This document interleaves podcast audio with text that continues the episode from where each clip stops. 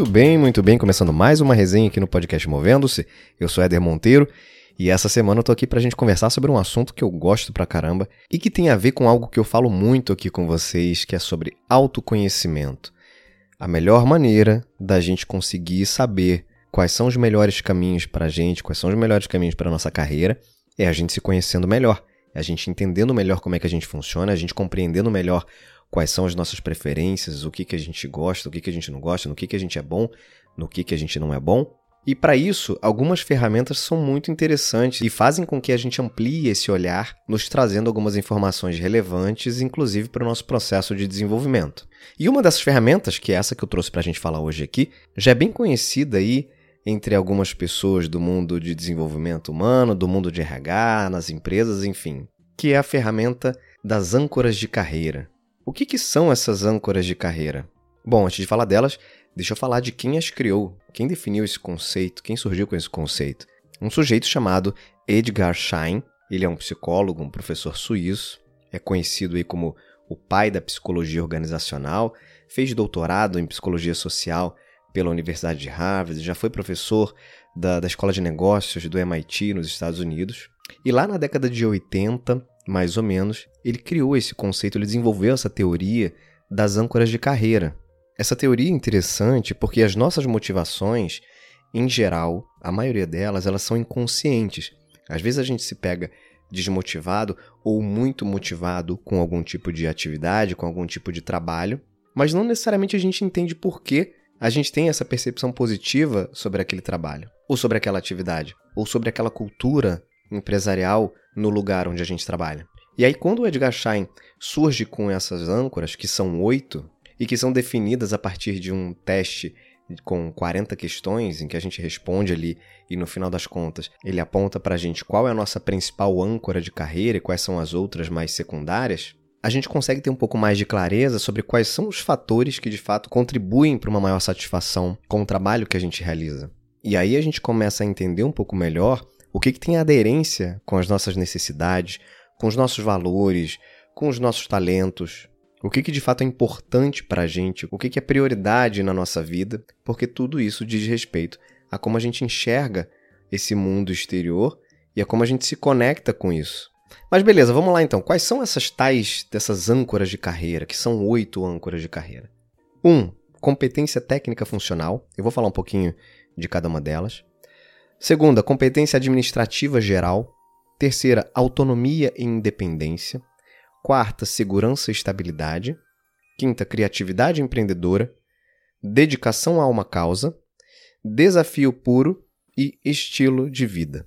São essas as oito âncoras que existem aí nessa teoria do Edgar Schein. A âncora de competência técnica funcional, aquela primeira que eu falei, as pessoas que em geral possuem essa âncora, então quando você preenche o teste ali, que essa âncora aparece como a sua principal, a maior pontuação está associada a essa âncora, significa que você é uma pessoa, é um profissional, uma profissional que valoriza muito a competência técnica funcional. Você é o tipo daquela pessoa que costuma falar assim: olha, eu domino esse assunto, eu sou referência nisso, e você vê muito valor nisso. Em geral, as pessoas que têm essa âncora, elas se sentem muito motivadas em usar os seus principais talentos, em saberem que elas são experts em determinados assuntos. Elas normalmente buscam especializações, estudam muito, elas não valorizam tanto aquilo que é mais geral, que é mais superficial.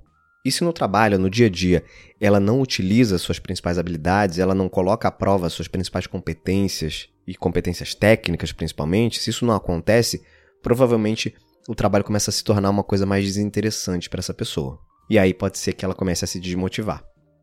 Segunda âncora, competência administrativa geral. Quem tem essa âncora é aquela turma que adora gerenciar tudo. São pessoas que valorizam mais uma carreira gerencial, uma carreira de coordenação, quer assumir cada vez mais responsabilidade, quer crescer mais e quer crescer hierarquicamente dentro de uma organização, aumentando o seu escopo e ampliando cada vez mais o seu nível de responsabilidade e até de autoridade dentro daquele ambiente. Então, as pessoas com essa característica, com essa âncora de competência administrativa geral, querem galgar cada vez passos maiores dentro da organização e isso é o que mais as motiva. Outra âncora, autonomia e independência. São aquelas pessoas que pensam o seguinte: olha, eu gosto de fazer as coisas do meu jeito e no meu prazo. Então elas querem trabalhar com muita autonomia, elas querem trabalhar de forma independente. Por isso elas acabam até tendo um pouco mais de dificuldade com hierarquia, com atividades muito engessadas ou pré-determinadas, em que alguém fica cobrando ali o tempo inteiro: olha, você tem que entregar isso, já terminou? Já terminou aquele trabalho que eu te pedi? E essas pessoas, elas não gostam desse tipo de abordagem. Elas falam, cara, eu, eu já sei o que eu preciso fazer. Não precisa ficar me cobrando aqui, que eu sei o que eu tenho que fazer e eu sei quando eu tenho que entregar. Então, para de me perturbar o juízo aqui, sabe? Então, são pessoas que gostam de trabalhar com autonomia e independência. se elas estão fazendo algo que é diferente disso, se elas estão atuando num trabalho que é diferente disso, provavelmente elas não estarão confortáveis com aquilo. Uma outra âncora aqui, segurança e estabilidade. São aquelas pessoas que normalmente organizam as suas carreiras para se sentirem mais estáveis, seguras, querem ter um pouco mais de previsibilidade sobre alguns eventos e acabam sendo um pouco mais avessas ao risco. Em alguns casos, acabam até deixando um pouco a carreira delas na mão da própria empresa, porque elas não querem ali assumir muito movimento, querem ficar um pouco mais quietinhas ali, mais estáveis naquele ambiente. Outra âncora, criatividade empreendedora. É aquela turma ali que, se pudesse, o que eu gostaria mesmo era de criar meu próprio negócio. Então são pessoas que estão o tempo inteiro pensando em criar, em inovar, em como é que eu posso fazer diferente, como é que eu posso criar alguma coisa minha, com a minha cara.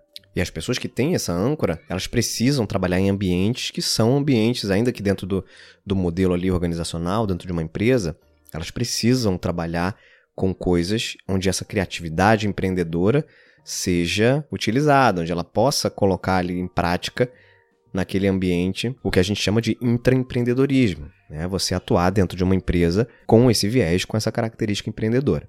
Dessa forma, esse profissional vai se sentir mais engajado e mais motivado. Mais uma âncora aqui: dedicação a uma causa. Em geral, as pessoas que têm essa âncora são aquelas que pensam assim: o meu trabalho precisa impactar o mundo de alguma forma. Eu preciso trabalhar com alguma coisa que tenha uma relevância, que tenha um impacto na sociedade, no meu entorno. E isso para mim é algo muito forte. Isso para mim é o que faz sentido, é o que dá razão para um trabalho. Em geral, pessoas que escolhem, por exemplo, carreiras como medicina, como enfermagem, até na própria área de educação, são pessoas que têm essa âncora como algo presente e algo mais forte como característica. Sétima âncora aqui, desafio puro. É aquela galera que assim, ó, projeto tá entregue, e aí? Quando é que começa a próxima fase? Qual é o próximo desafio? Qual é o próximo obstáculo que a gente tem que superar? Qual é o próximo problema complexo aqui que eu tenho que resolver? São pessoas que o tempo inteiro buscam coisas para resolver, buscam problemas para superar, buscam tarefas para entregar, metas para bater. O importante é que haja desafio, é que ela enxergue naquilo ali, hum, bacana, tenho que, eu tenho que, que pular esse obstáculo aqui, eu tenho que superar isso daqui, eu tenho que entregar isso aqui num tempo recorde, enfim. E aí, quando elas estão num ambiente que não proporciona isso, elas fatalmente ficarão muito desmotivadas num curto espaço de tempo. E por fim, não menos importante, a âncora estilo de vida. As pessoas que têm essa âncora são aquelas pessoas que pensam o seguinte: o trabalho ele é uma parte da minha vida, ele não é tudo na minha vida. Então são pessoas que precisam ter muito equilíbrio entre o trabalho e a vida pessoal delas. Não significa, por exemplo, que elas não tenham compromisso com o trabalho. Sim, elas têm compromisso com o trabalho, mas a vida delas, a vida pessoal fora do trabalho é tão importante quanto. Então, ter que abrir mão, por exemplo, do convívio com a família, com os amigos, para ter que trabalhar no final de semana ou para constantemente ficar muito tempo fazendo hora extra, isso incomoda demais as pessoas que têm o estilo de vida como uma âncora principal. Então, pessoal, são essas as oito âncoras de carreira. Não tem nenhuma âncora que é melhor ou que é pior. Elas simplesmente vão refletir aquilo que a gente tem como preferência, a nossa forma de atuar, de olhar para o trabalho, de nos motivar com o trabalho. E elas também podem mudar ao longo do tempo, isso é muito importante. Se você faz esse teste, por exemplo, hoje, e você vai fazer daqui a três anos, com um cenário com um contexto de vida diferente, pode ser que as suas âncoras mudem, porque as suas prioridades de vida mudaram. Por exemplo, uma pessoa hoje que dá pouca importância, por exemplo, para a âncora de segurança e estabilidade, pode ser que no momento em que ela é, case compre um apartamento, entre num financiamento e que a vida financeira dela, por exemplo, fique muito sensível nesse sentido, muito dependente do emprego dela, opa, segurança e estabilidade passa a ser uma coisa importante para mim.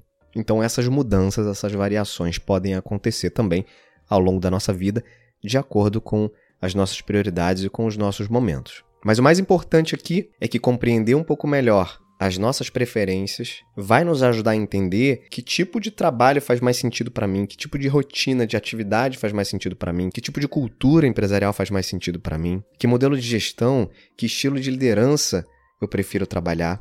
E tudo isso, sem dúvida, nos dá muito mais informação, muito mais bagagem para a gente ampliar o nosso processo de autoconhecimento e para a gente fazer uma gestão mais correta e mais coerente da nossa carreira.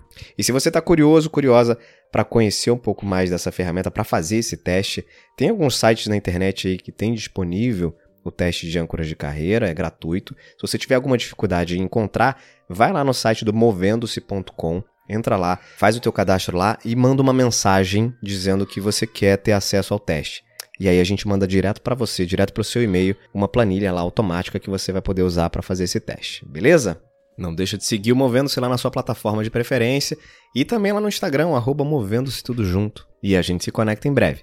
Vou ficando por aqui. Beijos e abraços. Até mais.